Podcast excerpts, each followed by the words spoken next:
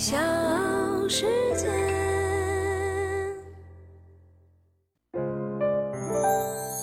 大咖故事，故事舅舅，越说越有。我只是想要一只冰墩墩啊，可是冰墩墩一墩难求啊，快教会你来。这两天，北京冬奥会吉祥物冰墩墩绝对成为了顶流。这款原型为冰糖葫芦，穿着透明壳子，手掌上有爱心的熊猫，在冬奥会开幕之后就迅速获得了全世界人民的喜爱。先是日本记者展示了六个墩墩，冲上了热搜。然后呢，是摩纳哥亲王为自家的双胞胎求两个墩墩。紧接着，一墩难求，每户一墩等等热词纷纷现身。你可能不知道，冰墩墩设计团队的负责人就是广州美术学院的曹雪教授，他可是我们南京老乡。欢迎各位收听和订阅《大咖故事》，我是唐莹。那今天的大咖呢，有请冰墩墩设计团队的负责人，我们南京老乡曹雪教授。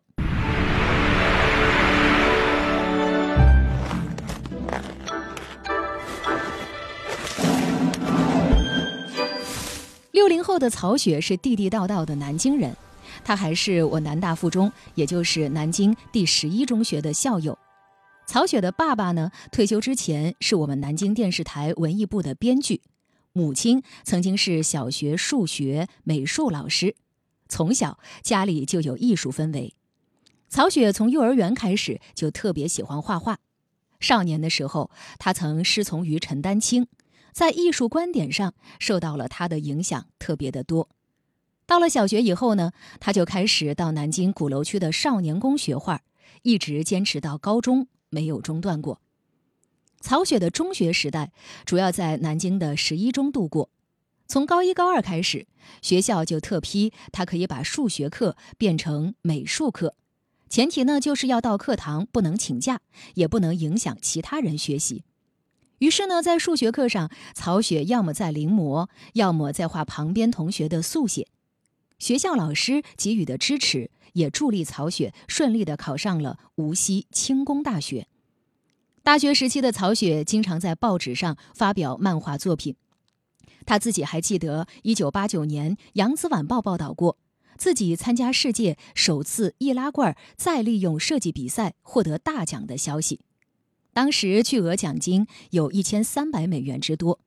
当别人把易拉罐设计成小工艺品的时候，他加入了琉璃，把易拉罐拆解之后做成售货亭，切割穿插，完全不用一丁一卯，打动了评委。一九八五年，曹雪毕业于无锡轻工业学院造型美术系，之后呢留校任教。曹雪在无锡轻院任教十四年。曾经任设计学院的副院长，主管教学工作。他治学严谨，自曝在学术上六亲不认，寸步不让。学生呢曾经给曹雪起名“曹一刀”，因为他在开题和毕业答辩时，往往会击中学生们的要害，提一些让学生们为难的问题。一九九九年，曹雪举家搬到了广州。开始，他在广东省广告集团股份有限公司任董事兼创作总监的经历。二零零六年，广州美术学院向曹雪伸出了橄榄枝。当时已在行业内广有积淀的曹雪，做出了他职业生涯中的第二次重大选择，重新回到学校去当个教书匠。对于重返高校的决定，曹雪说：“我们这代人天生有一种使命感。”一个是在来广美之前的教学经验，一个是在社会上摸爬滚打得来的实战经验。我想把它归纳整理出来，回馈到中国的设计教育中去。从高校进入行业，又从行业回到高校，二十年的时间，曹雪看似走了一段弯路。然而，或许正是这样不寻常的人生轨迹，才成就了曹雪今天的专业经验和格局。在接受采访的时候呢，曹雪告诉我们说：“我的名字里面有雪，我妈妈说了，我出生的那天是小雪节气。”他告诉记者，自己很多设计素材就来自于小时候生活在南京的一些记忆。在曹雪的心目当中，南京是很高级的雅。这座城市的特质是一座骑在长江上的城市，兼顾南北文化的特征。经常呢，广州人认为曹雪是北方人，而北方人又认为他是南方人，所以南京兼具这些文化基因，影响了曹雪的设计灵感。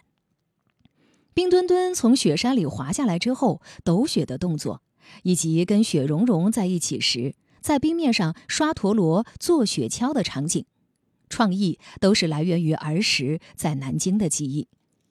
曹雪说呢，小的时候冬天一下雪，小孩子们就用小竹板、木板、小板凳、五花大绑做成涂雪橇或者是滑板套，呼朋引伴的到楼下雪地里去滑雪，大家你推我拉，玩的是不亦乐乎。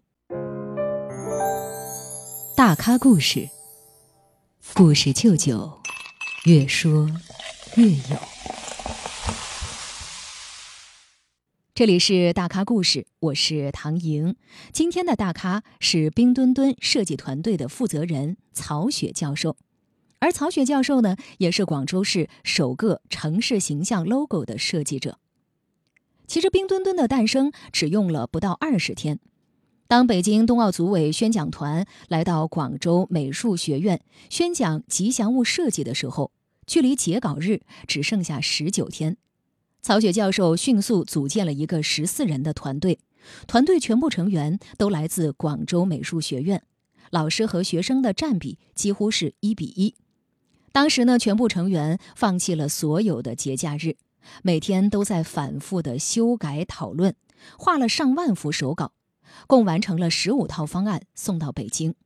除了设计手稿，还派老师到四川去实地研究大熊猫。当时派了两名年轻老师去的，跟林晨真老师他们一起。最大的收获就是我们一些熊猫的尾巴是黑色的，小后来发现熊猫尾巴是白的。之前画的都是黑的，因为觉得好，尤其是它的背，你看一个小绒球甩来甩去很好玩嘛，对吧？一个白的就没那么明显了嘛。包括林承真老师当时也不知道，后来我们去了以后才发现，原来熊猫尾巴是白的，主要是去观察低龄低幼熊猫是如何爬行啊，如何嬉戏啊，有哪些萌的这种这种动态姿态啊，就捕捉这些东西。其实，从二零一八年八月开始，北京冬奥会和冬残奥会就面向全球征集吉祥物了。主办方共收到全球三十八个国家的五千八百一十六件设计方案。二零一九年一月，十多名国内外专家受邀参加吉祥物设计方案初评、复评评审会议，最终呢评出了十个入选设计方案。值得一提的是，在十个方案当中，有三个都来自曹雪带领的团队。经过激烈的比拼，以熊猫为原型设计的冰墩墩脱颖而出，亮相冬奥会的开幕式。在设计冰墩墩的时候呢，曹雪说他用了两个关键的字，就是一个暖，一个软。冬奥会期间呢，正是寒冬腊月，在这样一个特殊的时期，可能每个人、每一位观众。心中都需要一份温暖。冰墩墩穿上冰壳，脸上有冰丝带。曹雪说：“硬和软，透明和不透明，黑与白，冰丝带五环颜色的色彩对比，都实现了视觉审美层面的对比和统一。但同时呢，又做到了一举两得，做成衍生品也会带来不一样的触觉体验。冰墩墩和历届的奥运会吉祥物不太一样。”它并不是单一材质、单一触觉体验。坚硬的冰壳包裹着一个毛绒的熊猫。用曹雪的话来说呢，冰壳之下有一分暖和软。人们在寒风当中等待，就是为了最后手中能够捧上一份温暖。曹雪介绍说，冰墩墩的冰壳创意是来自于团队另外一个设计方案——冰糖葫芦。团队呢反复尝试，把冰壳里的形象改为麋鹿、老虎、兔子，各种创意不断被提出又被推翻。在画出上万幅手稿之后，冰墩墩的形象脱颖而出。不过呢，冰墩墩能这么火，曹雪说这也是出乎意料的。至于为什么叫冰墩墩这个名字，曹雪说，也是经过了多次修改才出炉的。一开始呢，有一个专家提出来一个名字叫冰墩儿，冰墩儿当然很可爱，也很符合这个形象。但是因为它的儿化音可能让北方以外，包括外国人读不出来，还是要考虑外国友人好不好读。于是呢，就把冰墩儿改成了两个字，叫做冰墩墩。冰墩墩呢，在国内走俏的同时，曹雪也十分的关注国际网友对冰墩墩的热捧。他说：“我们在设计奥运会的吉祥物，包括对熊猫元素的选择，首先想到的就是国际传播的问题。他认为，冰墩墩之所以成为现象级的话题，就是因为它的设计完全打破了年龄段、国与国、不同民族之间的界限。”其实呢，冰墩墩突然这么火爆，是曹教授始料未及的。